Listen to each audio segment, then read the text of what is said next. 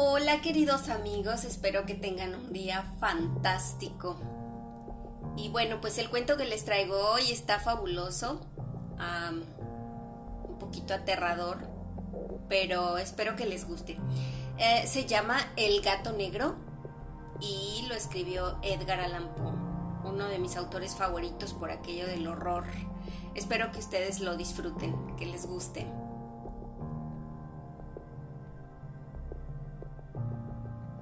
No espero ni pido que alguien crea en el extraño, aunque simple relato que me dispongo a escribir. O estaría si lo esperara. Cuando mis sentidos rechazan su propia evidencia.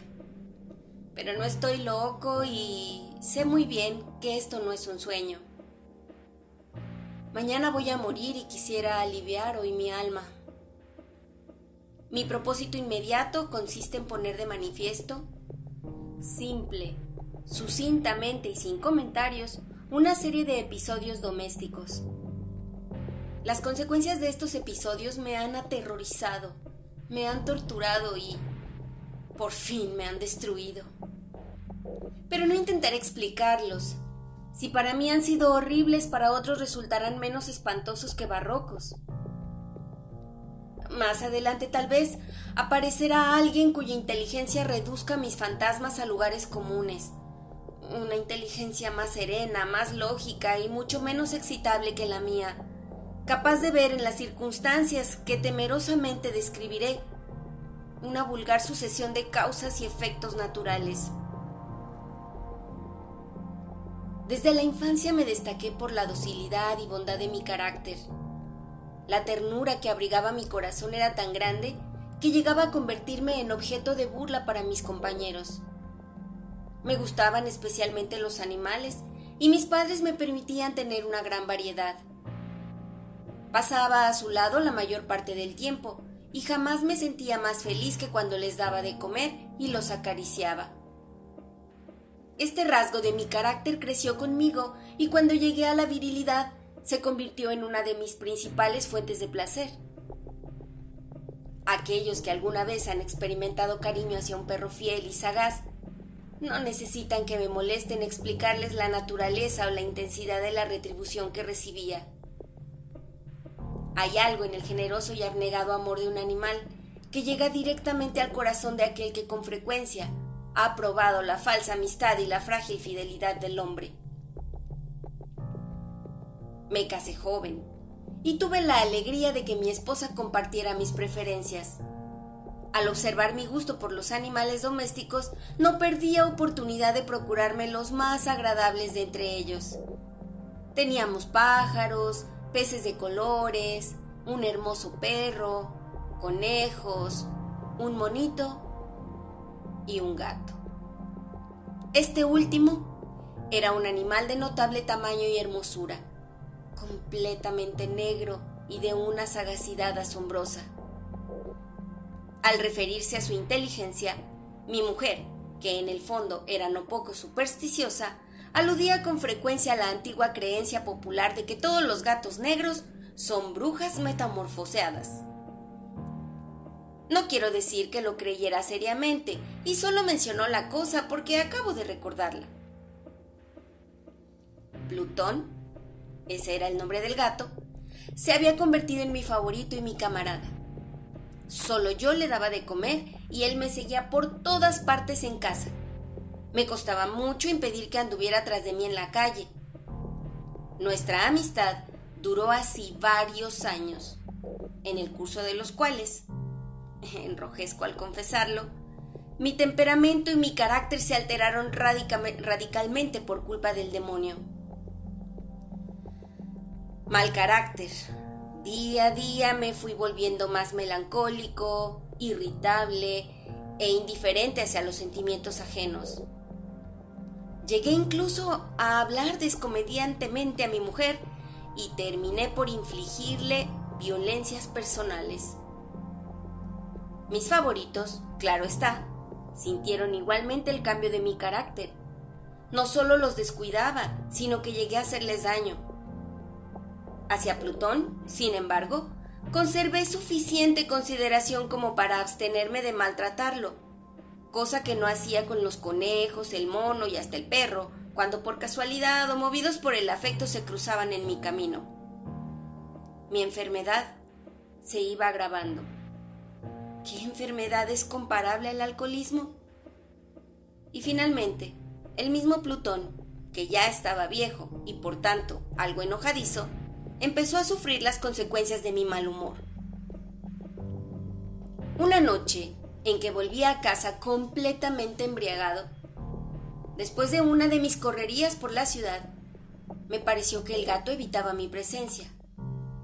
Lo alcé en brazos, pero asustado por mi violencia, me mordió ligeramente en la mano.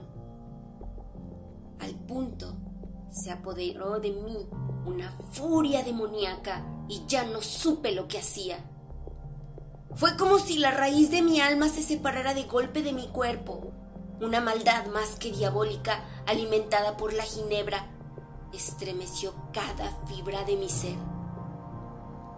Sacando del bolsillo del chaleco un cortaplumas, lo abrí mientras sujetaba al pobre animal por el pescuezo y deliberadamente le hice saltar un ojo. Enrojezco. Me abrazo. Tiemblo mientras escribo tan condenable atrocidad. Cuando la razón retornó con la mañana, cuando hube disipado en el sueño los vapores de la orgía nocturna, sentí que el horror se mezclaba con el remordimiento ante el crimen cometido. Pero mi sentimiento era débil y ambiguo. No alcanzaba a interesar al alma. Una vez más, me hundí en los excesos y muy pronto ahogué en vino los recuerdos de lo sucedido. El gato, entre tanto, mejoraba poco a poco. Cierto que la órbita donde faltaba el ojo presentaba un horrible aspecto, pero el animal no parecía sufrir ya. Se paseaba como de costumbre por la casa, aunque, como es de imaginar, huía aterrorizado al verme. Me quedaba aún bastante de mi antigua manera de ser para sentirme agraviado por la evidente antipatía de un animal que alguna vez me había querido tanto. Pero ese sentimiento no tardó en ceder paso a la irritación, y entonces, para mi caída final e irrevocable, se presentó el espíritu de la perversidad. La filosofía no tiene en cuenta este espíritu, y sin embargo, Tan seguro estoy de que mi alma existe como de que la perversidad es uno de los impulsos primordiales del corazón humano, una de las facultades primarias e indivisibles, uno de esos sentimientos que dirigen el carácter del hombre. ¿Quién no se ha sorprendido a sí mismo cien veces en momentos en que cometía una acción tonta o malvada por la simple razón de que no debía cometerla? ¿No hay en nosotros una tendencia permanente que enfrenta descaradamente al buen sentido? ¿Una tendencia a transgredir lo que constituye la ley por el solo hecho de serlo? Este espíritu de perversidad se presentó, como he dicho, en mi caída final, y el insondable anhelo que tenía mi alma de vejarse a sí misma, de violentar su propia naturaleza, de hacer mal por el mal mismo, me incitó a continuar y finalmente a consumar el suplicio que había infligido a la inocente bestia. Una mañana, obrando a sangre fría, le pasé un lazo por el pescuezo y lo, lo ahorqué en la rama de un árbol. Lo ahorqué mientras las lágrimas manaban de mis ojos y el más amargo remordimiento me apretaba el corazón. Lo ahorqué porque recordaba que me había querido y porque estaba seguro de que no me había dado motivo para matarlo.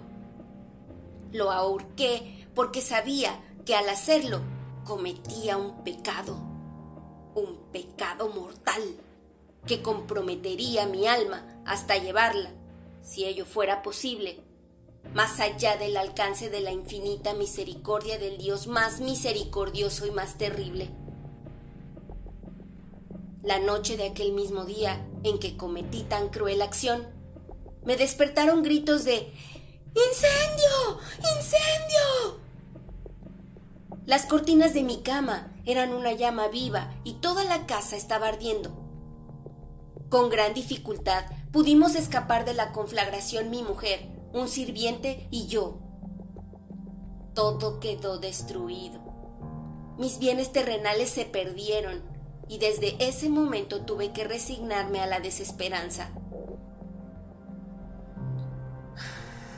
No incurriré en la debilidad de establecer una relación de causa y efecto entre el desastre y mi criminal acción. Pero estoy detallando una cadena de hechos y no quiero dejar ningún eslabón incompleto. Al día siguiente del incendio acudí a visitar las ruinas. Todas, salvo una, las paredes se habían desplomado. La que quedaba en pie era un tabique divisorio de poco espesor, situado en el centro de la casa y contra el cual se apoyaba antes la cabecera de mi lecho. El yeso había quedado a salvo de la acción del fuego, cosa que atribuía a su reciente aplicación. Una densa muchedumbre habíase reunido frente a la pared y varias personas parecían examinar parte de la misma con gran atención y detalle. Las palabras ¡Oh, extraño! ¡Qué curioso! y otras similares excitaron mi curiosidad. Al aproximarme, vi que en la blanca superficie, grabada como un bajo relieve, aparecía la imagen de un gigantesco gato. El contorno tenía una nitidez verdaderamente maravillosa. Había una soga alrededor del pescuezo del animal. Al descubrir esta aparición, ya que no podía considerarla otra cosa, me sentí dominado por el asombro y el terror. Pero la reflexión vino luego en mi ayuda. Recordé que había ahorcado al gato en un jardín contiguo a la casa al producirse la alarma del incendio, la multitud había invadido inmediatamente el jardín. Alguien debió de cortar la soga y tirar al gato en mi habitación por la ventana abierta. Sin duda, habían tratado de despertarme en esa forma. Probablemente la caída de las paredes comprimió a la víctima de mi crueldad contra el yeso recién aplicado, cuya cal, junto con la acción de las llamas y el amoníaco del cadáver, produjo la imagen que acababa de ver.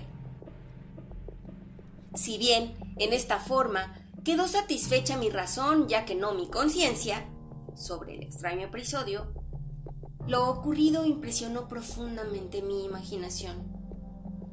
Durante muchos meses no pude librarme del fantasma del gato, y en todo ese tiempo dominó mi espíritu un sentimiento informe que se parecía, sin serlo, al remordimiento.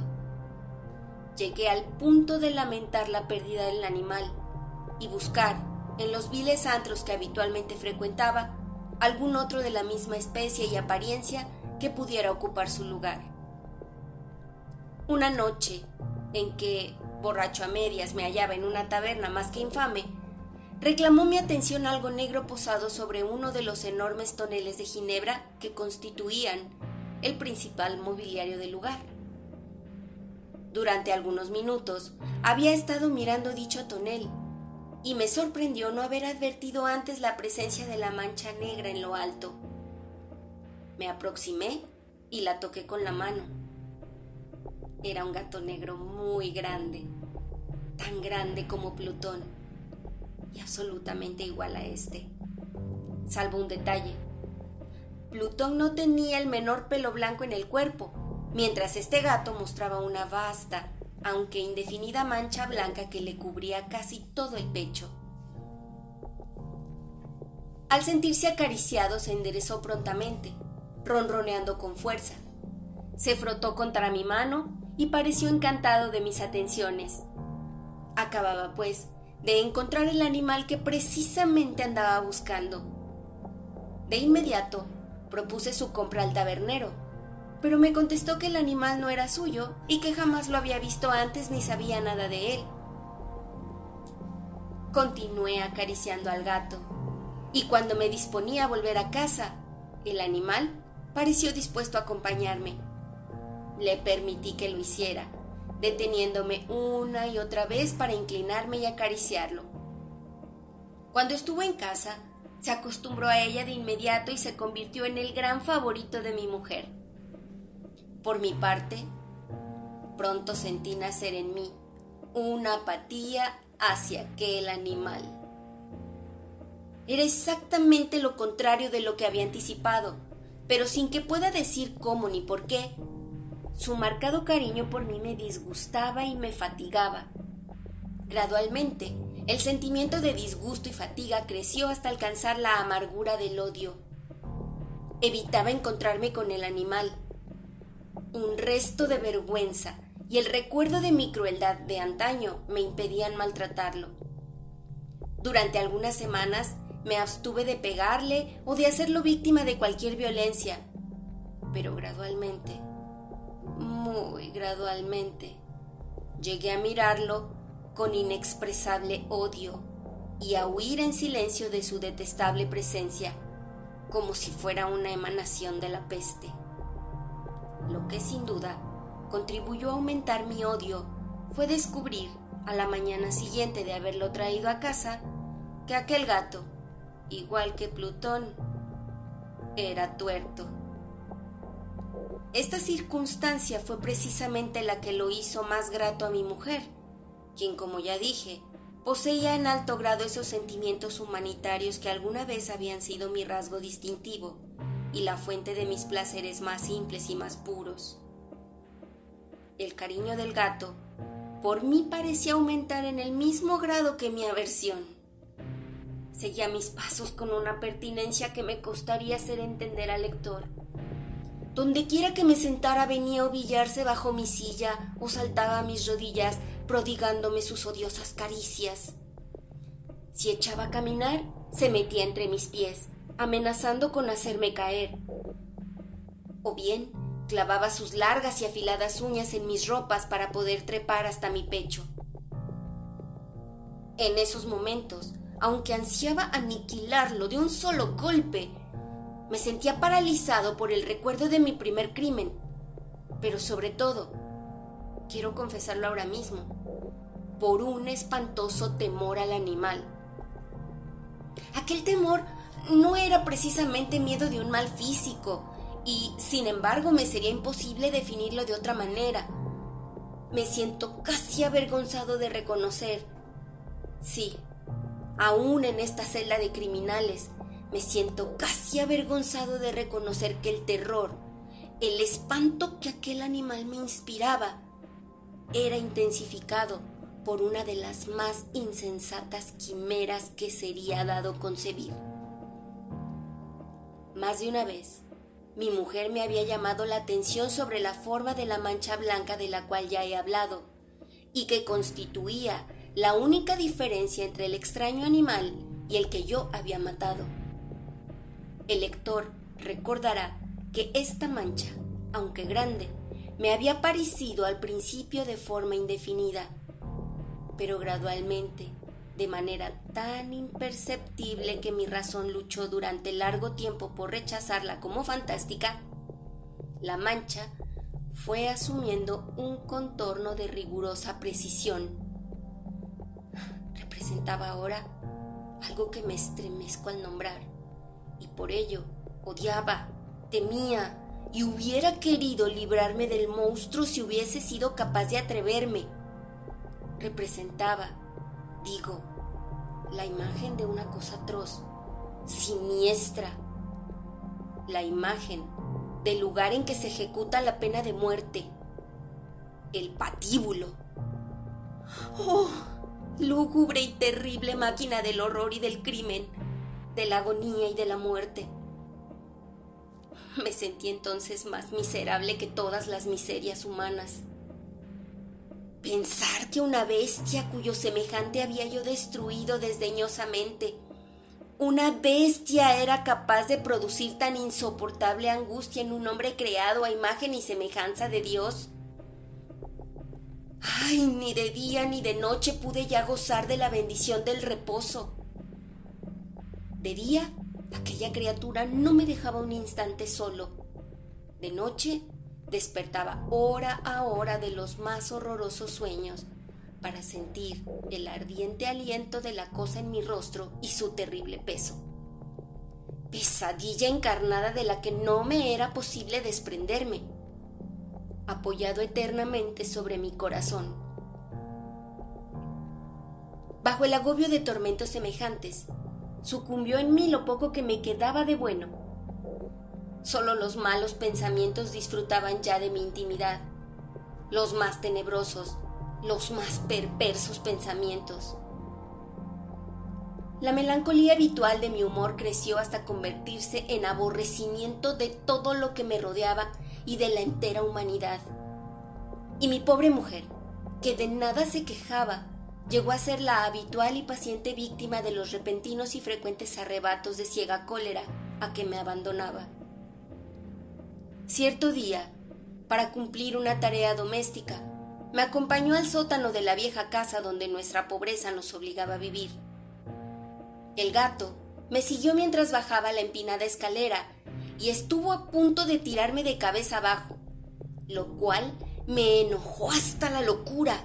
Alzando un hacha y olvidando en mi rabia los pueriles temores que hasta entonces habían detenido mi mano. Descargué un golpe que hubiera matado instantáneamente al animal de haberlo alcanzado pero la mano de mi mujer detuvo su trayectoria. Entonces, llevado por su intervención a una rabia más que demoníaca, me zafé de su brazo y le hundí el hacha en la cabeza. Sin un solo quejido, cayó muerta a mis pies. Cumplido este espantoso asesinato, me entregué al punto y con toda sangre fría la tarea de ocultar el cadáver. Sabía que era imposible sacarlo de casa, tanto de día como de noche, sin correr el riesgo de que algún vecino me observara. Diversos proyectos cruzaron mi mente. Por un momento pensé en descuartizar el cuerpo y quemar los pedazos. Luego se me ocurrió cavar una tumba en el piso del sótano. Pensé también si no convenía arrojar el cuerpo al pozo del patio o meterlo en un cajón, como si se tratara de una mercadería común, y llamar a un mozo del cordel para que lo retirara de casa. Pero, al fin, di con lo que me pareció el mejor expediente y decidí emparedar el cadáver en el sótano, tal como se dice que los monjes de la Edad Media emparedaban a sus víctimas. El sótano se adaptaba bien a este propósito. Sus muros eran de material poco resistente y estaban recién revocados con un mortero ordinario, que la humedad de la atmósfera no había dejado endurecer. Además, en una de las paredes se veía la saliencia de una falsa chimenea, la cual había sido rellenada y tratada de manera semejante al resto del sótano. Sin lugar a dudas, sería muy fácil sacar los ladrillos en esa parte, introducir el cadáver y tapar el agujero como antes, de manera que ninguna mirada pudiese descubrir algo sospechoso. No me equivocaba en mis cálculos. Fácilmente saqué los ladrillos con ayuda de una palanca y luego de colocar cuidadosamente el cuerpo contra la pared interna, lo mantuve en esa posición mientras aplicaba de nuevo la mampostería en su forma original. Después de procurarme cal, cemento y arena, preparé un enyesado que no se distinguía del anterior y revoqué cuidadosamente el nuevo enladrillado Concluida la tarea, me sentí seguro de que todo estaba bien. La pared no mostraba la menor señal de haber sido tocada. Había barrido hasta el menor fragmento de material suelto. Miré en torno triunfante y me dije, aquí por lo menos no he trabajado en vano. Mi paso siguiente consistió en buscar a la bestia causante de tanta desgracia, pues al final me había decidido a matarla. Si en aquel momento el gato hubiera surgido ante mí, su destino habría quedado sellado. Pero, por lo visto, el astuto animal, alarmado por la violencia de mi primer acceso de cólera, se cuidaba de aparecer mientras no cambiara mi humor. Imposible describir o imaginar el profundo, el maravilloso alivio que la ausencia de la detestada criatura trajo a mi pecho. No se presentó aquella noche, y así, por primera vez desde su llegada a la casa, pude dormir profunda y tranquilamente. Sí, pude dormir aún con el peso del crimen sobre mi alma. Pasaron el segundo y el tercer día y mi atormentador no volvía. Una vez más respiré como un hombre libre. Aterrado, el monstruo había huido de casa para siempre.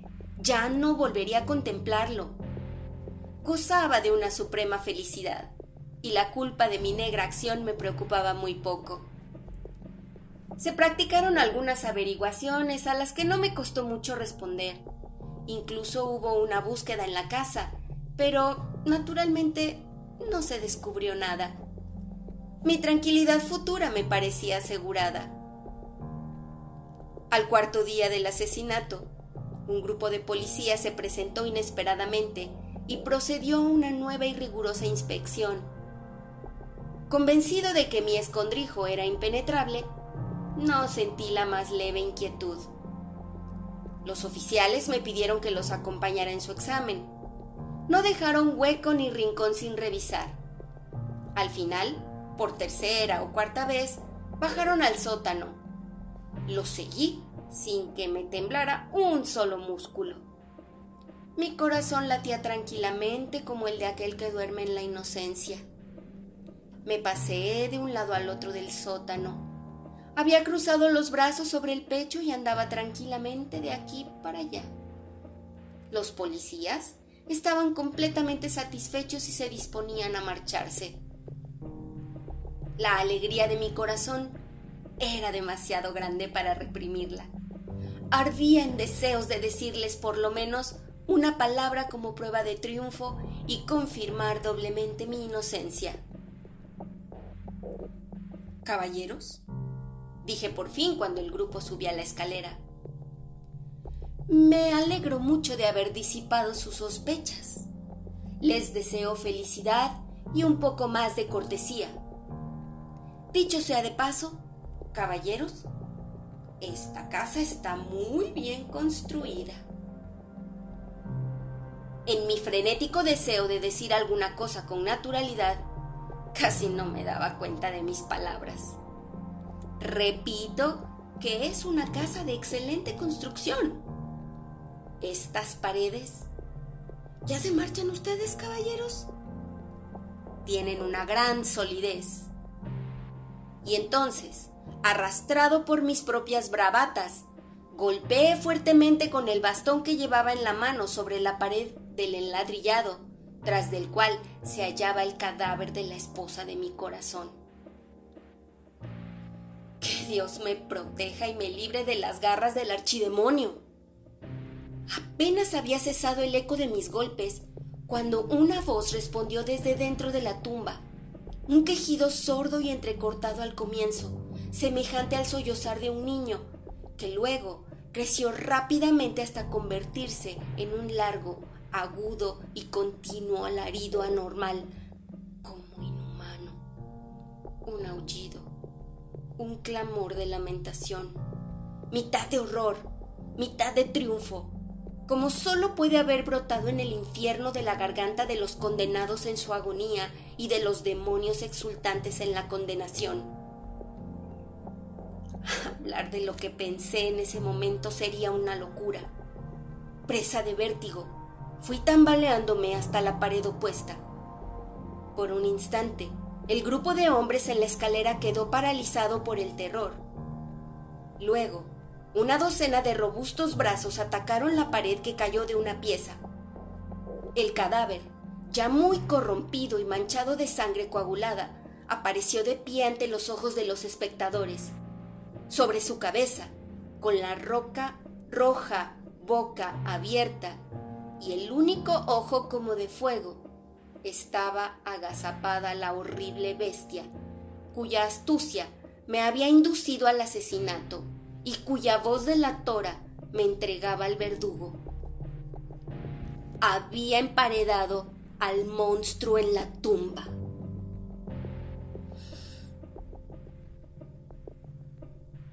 Y ese es el final de este cuento. Espero que les haya gustado. Si así fue, por favor compártanlo con todos sus amigos. Nos vemos en el siguiente episodio. Les deseo lo mejor. Hasta luego.